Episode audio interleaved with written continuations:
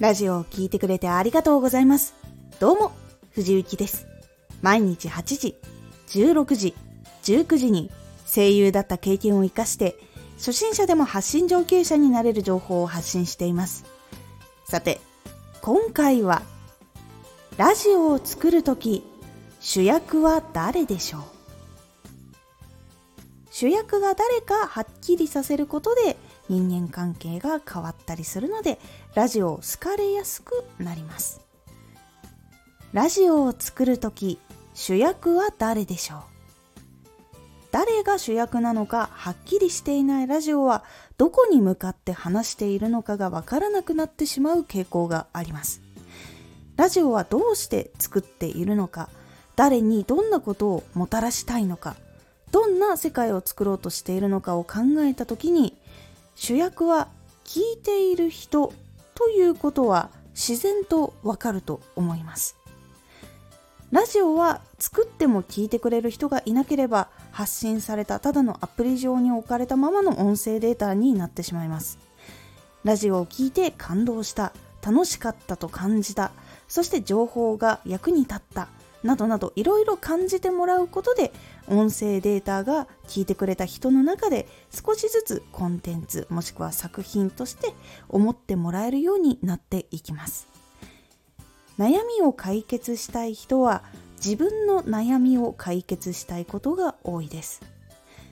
人は誰もが自分のことに一番興味があり一番大切だと思っているという言葉があります。実際にそうです。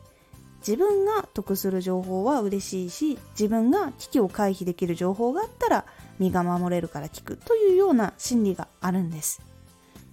これはポジティブな意味で捉えてもらえると嬉しいです。この心理があって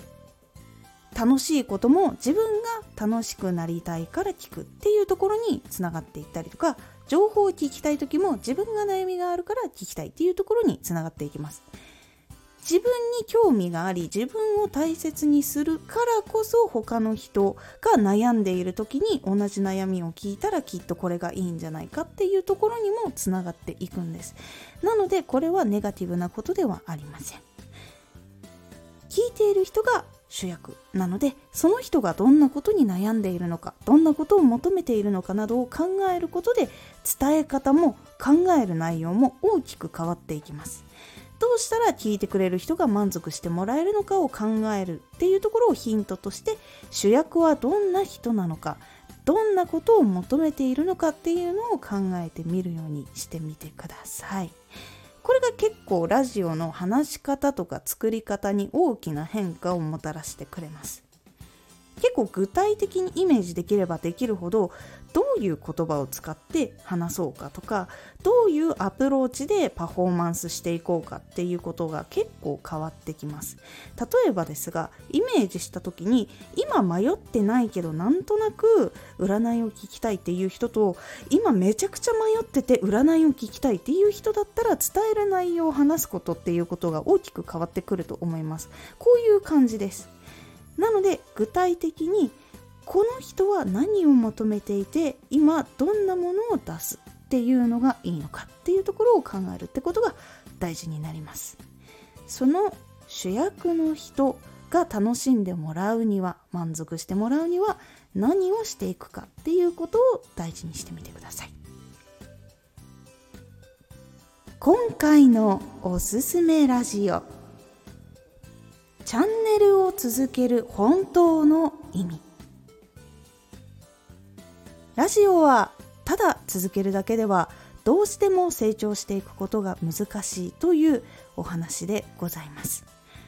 このラジオでは毎日8時16時19時に声優だった経験を生かして初心者でも発信上級者になれる情報を発信していますのでフォローしてお待ちください。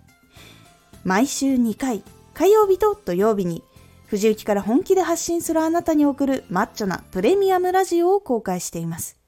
有益な内容をしっかり発信するあなただからこそ収益化してほしい。毎週2回、火曜日と土曜日。ぜひお聴きください。